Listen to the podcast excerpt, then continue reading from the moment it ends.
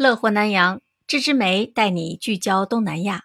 嗨，朋友们，芝芝梅住在新加坡，今天我们就来聊一聊物价上涨后新加坡的生活花费，给你一个参考。下面提到的花费呢，都是新币，你可以用目前汇率四点七来换算成人民币，看看和你在国内的生活有什么区别。我去超市买鸡蛋、蔬菜的时候，发现物价涨的可不是一点半点。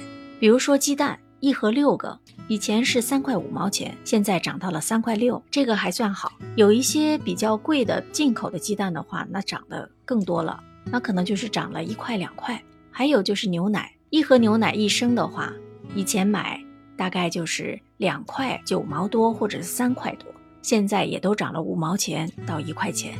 还有蔬菜，涨得更多，几乎涨了一倍。比如说一包小白菜啊，它是包装的。大概也就是二两的样子，以前五六毛钱就可以买一包，现在要一块二、一块三。所以啊，蔬菜涨得最多，涨到了一倍的价钱。所以在新加坡的生活成本那可是不低的，而且是世界上名列前茅。根据我个人的生活体验，还有网友们的总结，咱们来算一算，住在狮城到底有多贵呢？如果你想来这里打工，一起来看看。到底是不是一个适合生活或者是赚钱的好地方？那你从国外来一个地方，首先要有住的地方，是吧？不论是自己从家里搬出来，还是从另外一个国家来新加坡打工居住，最大的开支肯定就是住的费用，无论是租房还是买房。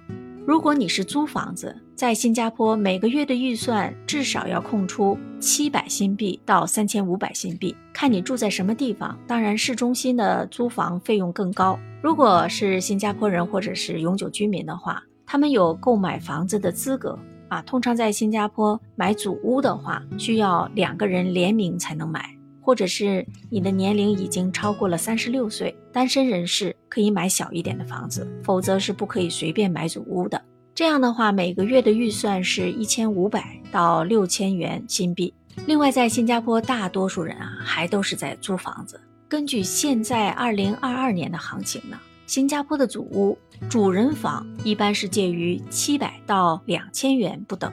如果不想和别人共用一间浴室的话，那你就得租主人房，或者是租一整套的公寓。想要一个人住一套的话，今年的行情最低要一千五百块钱新币，最高的话大概五千元新币。再说说在新加坡的交通费，就比如说坐公共汽车或者是地铁的话，如果你不打车、不打出租车的话。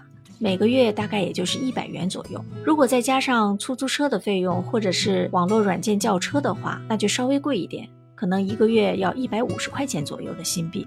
日常的生活开支取决于你的生活方式啊，有的人多，有的人少。但是大多数的普通人啊都是这样的，比如说日常的杂货，因为新加坡大量的产品都是进口，所以可能比很多国家都要贵。像牛奶、非热带水果，往往是比较贵的。如果每天在家做饭的话，每个月可能就会在食品的杂货上花费两百五十块钱左右吧。刚才说到非热带水果比较贵啊，就比如说大家经常吃的苹果。它来自于中国的、日本的、韩国的、澳大利亚的、法国的，价钱都不一样。就说我们来自中国的红富士，它是论个卖，五个的话要花费新币三块多钱，将近四块钱，也是涨价了。以前不需要，以前大概两块钱左右就够了。如果你不想自己做饭，想叫外卖的话，那费用会更高，每次最少也要二十块新币。大多数这些外卖都不是免运费的。运费最低都是两元新币，还要加上一些服务费，除非一次消费五十元新币以上，可能就给你免运费了。如果是单身人士的话，好像很不划算啊。还有喝咖啡这件事儿，如果你是在当地小贩喝一杯咖啡，可能就会花费一块五毛钱多一点。可是你如果想要在一个高大上的地方喝咖啡的话，比如星巴克这样的连锁店喝咖啡，可能就要花七元到九元新币。电话费，电话费每个月预算的话，像我本人啊，我打电话不多，我就二十块钱足够了。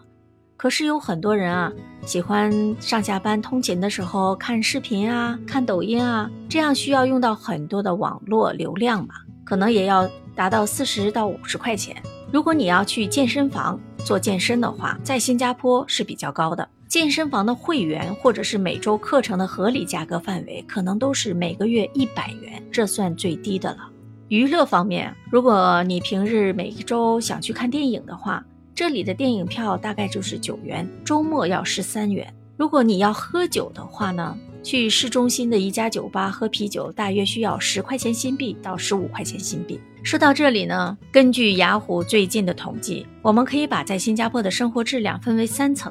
第一层是比较低的生活质量，每个月至少要一千两百元新币；中等的生活质量。每个月要两千五百四十块钱，高等的生活质量每个月至少要一万多，一万一或一万二这样。所以，朋友们，你想过哪一种生活呢？因此啊，梅子建议想来狮城打工赚钱的朋友，先按照以上我说的加加减减之后，算出自己的生活成本，再考虑要不要来。当然，要想自己的生活过得更好、更幸福，除了努力赚钱、精打细算理财之外，心态也很重要。知足常乐吧，你觉得呢？感谢你的聆听和支持，希望你多在评论区留言给我哦，和我分享你的生活感受。如果还想知道什么关于东南亚的信息，也可以留言给我哦。欢迎订阅我的专辑，我们下期节目再见，拜拜。